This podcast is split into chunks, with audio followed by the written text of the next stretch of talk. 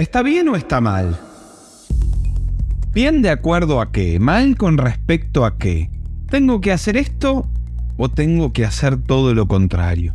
¿Cómo hago para ser justo? ¿Cómo hago para ser mejor? El más primitivo de los Homo sapiens tenía nociones sobre lo bueno, lo malo, lo justo, y en la medida que se fueron juntando entre más de la misma especie, la noción de deber ser se volvió cada vez más importante. Siempre existieron códigos que enmarcaban la conducta que un humano debía tener dentro de su grupo y no tardaron en quedar escritos.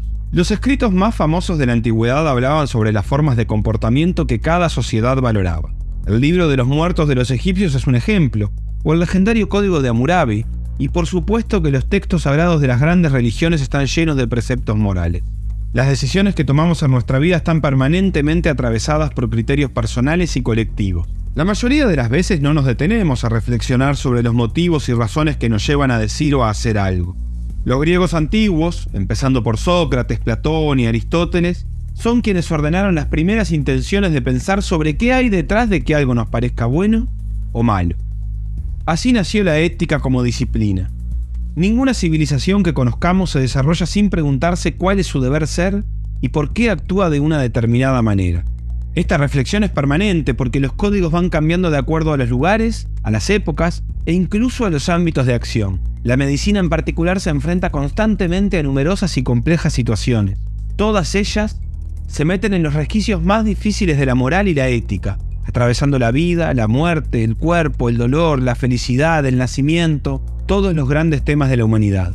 Por eso es tan importante que la medicina se pregunte, ¿está bien o está mal? ¿Bien de acuerdo a qué? ¿Mal con respecto a qué? ¿Tengo que hacer esto? ¿Tengo que hacer todo lo contrario? ¿Cómo hago para ser justo? ¿Cómo hago para ser mejor?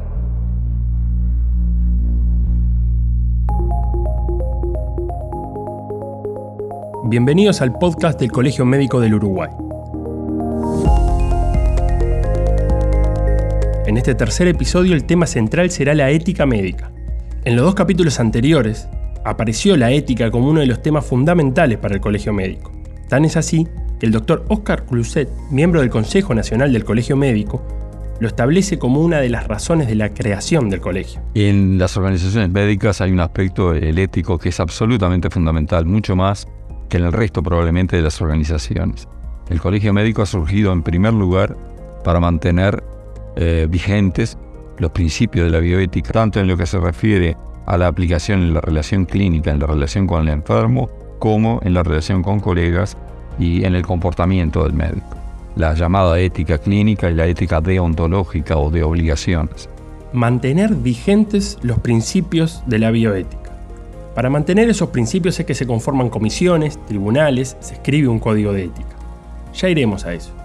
Primero empecemos por entender qué es bioética.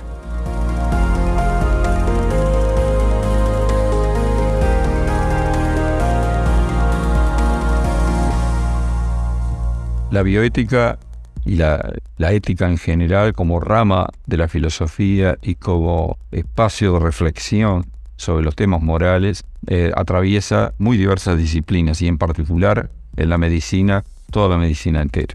Eh, se piensa en la parte educativa, la parte asistencial, en términos de afectación de valores, de eh, vigencia de principios, y después que esa parte se tiene debidamente analizada y estructurada, es una tarea bastante sencilla y altamente coherente el comenzar a estructurar sobre esas bases las acciones concretas que después se van a realizar para todos los fines. Es decir, lo ético temporalmente precede como reflexión, como instancia de discusión y de intercambio de ideas, precede a, a los aspectos más concretos de cómo llevar a cabo una tarea. Si la tarea se lleva a cabo sin la reflexión ética previa, después tarde o temprano eso eh, se va a, evidenciar que faltó esa reflexión y van a aparecer incongruencias en el modelo. Para evitarlo, debe estructurarse primero esas bases éticas y eso puede ser eh, reiterado en otras disciplinas humanas.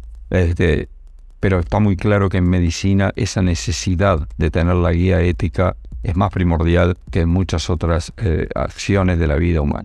Pero habíamos hablado de principios de la bioética, y para definirlos Escucharemos al doctor Antonio Turnes, que entre otras actividades ha formado parte del Tribunal de Ética en varios periodos con distintas funciones. Siguiendo los principios rectores de la bioética, que son la autonomía, la no este, maleficencia, la beneficencia y la justicia. O sea, esto es de carácter general y es una disciplina relativamente nueva que está en uso en el mundo desde los años 70, ¿sí? Cuando empezaron a surgir todas las modificaciones tecnológicas que este, ya 10 años antes habían llevado a un cambio de la definición de la muerte, por ejemplo. Para tener una idea, hasta el año 68, por ahí, la definición de la muerte estaba dada por la ausencia de, de respiración o de movimientos cardíacos. Pero cuando fueron posibles los trasplantes de órganos, particularmente de trasplantes cardíacos, hubo que hacer una nueva definición de la muerte que implicaba la muerte cerebral. Y en qué circunstancias eso debía ser certificado para poder habilitar que ese cuerpo que había sido de una persona y que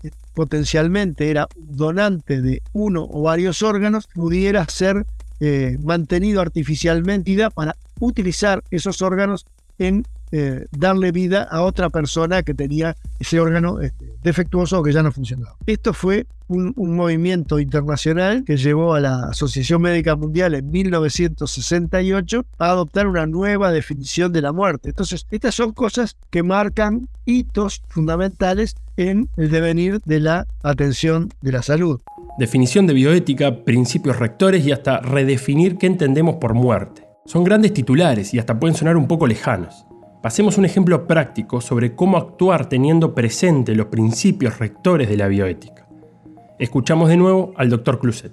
Eh, uno de los ejemplos más claros es, yo estoy trabajando como médico, supongamos, en una pequeña comunidad, para no irnos a la superespecialización. En una pequeña comunidad, una comunidad rural o semi-rural de 3, 4 mil personas. Bueno, tengo que hacer mi accionar de tal manera que eh, los pacientes lleguen, tengan acceso a la asistencia médica que puedo brindar, pero a través mío tengan acceso a las referencias, a los grandes centros, a los grandes especialistas, si la necesitan, de manera tal de darle a cada quien lo que en el plano de la afectación de la salud eh, está solicitando. Es más, me debo adelantar y considerar que mi función no es solo curar la enfermedad, sino prevenirla y en consecuencia poder llegar a eh, un nivel de prevención tal que en realidad estoy cuidando el estado de salud entendida como el bienestar físico, eh, psíquico y social. Eh, ese es un ejemplo. Mis conciudadanos van a estar, por supuesto, que juzgando mi actividad, mi desempeño en la sociedad, pero también cómo estoy actuando como profesional médico, cómo me preocupo de que cada quien tenga lo que necesita o hago todos los esfuerzos, porque a veces no se logra, para que eso ocurra. De manera que eh, siempre está la preocupación ética, que es la preocupación moral en la mente del médico cuando actúa, tanto como miembro de la sociedad civil como sobre todo como profesional de la salud.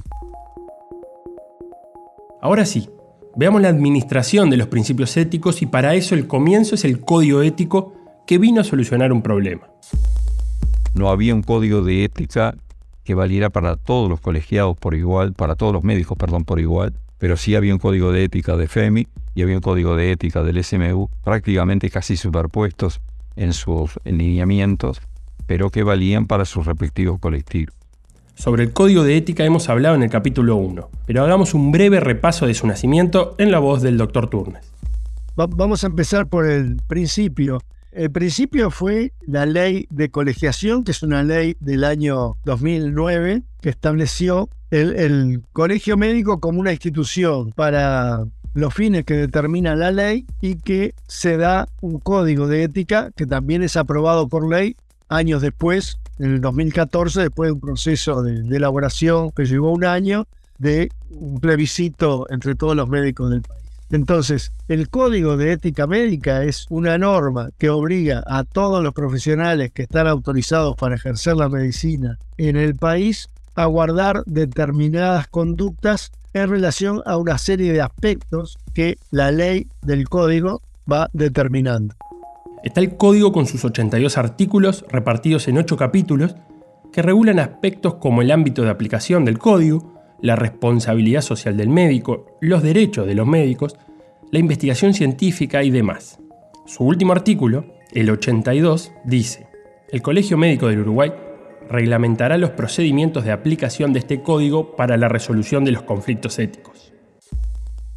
¿Quién administra el código? Bueno, la responsabilidad es del colegio médico, pero se confía al Tribunal de Ética Médica. El Tribunal de Ética Médica es un organismo elegido por el Consejo Nacional a propuesta de los consejos regionales, con cinco miembros médicos que tienen que tener determinados requisitos para poder integrarlo, de más de 25 años de ejercicio, y un miembro abogado con voz y sin voto, que es, digamos, un secretario letrado para eh, el proceso de los, de los Lo que realiza el Tribunal de Ética Médica es el juzgamiento de las denuncias que le llegan. O sea, no es un organismo que ande a la pesca eh, de ver qué cosas andan mal para tratarlas, sino que tiene que ser formalmente eh, iniciado el trámite por una denuncia de parte. Y la parte puede ser una persona física, una persona jurídica, un médico e incluso puede ser un médico que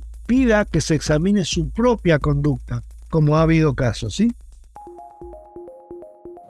El proceso para tratar la denuncia está pautado por etapas donde se escucha al denunciante y al acusado. Se relevan pruebas, se cita a testigos y todo concluye en un fallo que puede ser condenatorio o puede ser absolutorio. En caso de que haya alguna responsabilidad por parte del médico, se abren un abanico de posibilidades. Las sanciones están establecidas en la ley. Van desde una advertencia, una observación o amonestación, medidas educativas, que son de rara aplicación, y suspensión, suspensión del registro para ejercer la profesión. Esa suspensión puede ser desde un mes hasta 10 años, dependiendo de la gravedad de la eh, sanción que se, que se deba imponer. Cuando se trata de una suspensión, así sea por 30 días, está previsto en la ley que deba darse notificación dentro de las 24 horas de todo el expediente al Ministerio de Salud Pública. El Ministerio de Salud Pública lo que hace es verificar si se cumplieron todas las instancias procesales de forma adecuada y convalida la sanción. Luego que la convalida es el que suspende el ejercicio o el registro del ejercicio del profesional por el tiempo que, que sea. ¿sí? Y ahí, con la publicación del fallo y la notificación a las partes, se termina el trámite del, del, juicio. El fallo es de carácter público una vez que está firme, porque también hay posibilidades de apelar y de revisión por un tribunal de alzada. Cuando el fallo está firme, este, ahí todas las partes están relevadas de guardar el secreto del proceso, del sumario, y se pone en el sitio web del colegio, de modo que cualquier interesado puede ir y mirarlo allí. Hemos visto que los aspectos bioéticos se deben adaptar a las nuevas tecnologías y al paso del tiempo. Entonces surge la pregunta, ¿este código de ética actual se puede modificar? Por ahora, hay que juzgar de acuerdo al código de ética que es una ley nacional. O sea, para modificar eh, el código tiene que hacerlo el Parlamento siguiendo un proceso que está pautado en la ley del código. O sea, habría que elaborar un proyecto, someterlo a plebiscito entre todos los médicos del país y luego elevarlo al Poder Ejecutivo para que lo haga llegar al Parlamento. Pero en el mundo los códigos de ética no los elaboran los parlamentos ni los aprueban los parlamentos. Los códigos de ética son cuestiones dinámicas que tienen que acompañar los avances que tienen las ciencias. Entonces no se puede estar este, recurriendo al Parlamento cada poco tiempo para modificar este, el código. Esto seguramente va a ser objeto de planteos del colegio al Parlamento para desvincular el código de ética de la función del Parlamento. El colegio debería tener autonomía para aprobar su código de ética conforme van variando las pautas con el desarrollo de la ciencia y las tecnologías que son aplicables y disponibles. Pero el código y el tribunal de ética no son el único ámbito de aplicación de la bioética. Lo explica el doctor Oscar Cluset. Hay comité de ética asistencial, comité de ética de la investigación y se está discutiendo a nivel del Parlamento una ley de Comisión Nacional de Bioética. Eso por un lado. Por otro lado está la Comisión de Asesoramiento Bioético del Colegio, que junto con otros destacados compañeros tengo el honor de integrar, que tiene que eh, proporcionarle al Consejo Nacional y a sus autoridades en general los lineamientos éticos del trabajo del propio colegio. Con respecto a los comités de ética, eh, el Comité de Ética Asistencial, es decir, que va a actuar en la parte clínica, es la unidad ética fundamental de las instituciones. La ley prevé que sea obligatorio, está contemplado tanto en la ley 18335 del año 8 como en el decreto 274010 que la regula. Toda institución de asistencia médica debe tener un comité de ética eh, este. Lamentablemente esta tan sencilla reglamentación porque los integrantes del comité de ética son todos, está dicho específicamente en la ley, son honorarios, es decir, que esto no le acarrearía a las instituciones ningún cuestionamiento de su equilibrio económico-financiero, no ha sido llevado a cabo con la presteza, con la sistematización, con la cobertura universal que debió tener. Y al día de hoy hay un montón de instituciones, tanto en Montevideo como en el interior, que no tienen esa comisión, eh, ese comité de ética asistencial. Con respecto al Comité de Ética de la Investigación, como todos sabemos, la investigación es una parte sustancial que hace avanzar el conocimiento y mejora la aplicación de la medicina en cualquier lugar donde se haga investigación. Por eso todos los grandes centros asistenciales eh, procuran pues, desarrollar eh, tareas de investigación. En nuestro país esto está bastante regulado porque hay una Comisión Nacional de Ética de la Investigación que regula las comisiones de ética de la investigación de cada institución. Tienen reglas muy claras, hoy en día se rigen por el decreto 158 del año 19, este, que recién se está comenzando a aplicar porque cuando salió a la luz enseguida la pandemia frenó bastante la aplicación. Este, y siguen reglas muy claras, fundamentalmente de protección de los derechos de las personas reclutadas. A los comités de ética asistencial y el comité de ética de la investigación se le suma también la comisión de bioética. Esta última la explica el doctor Turnes.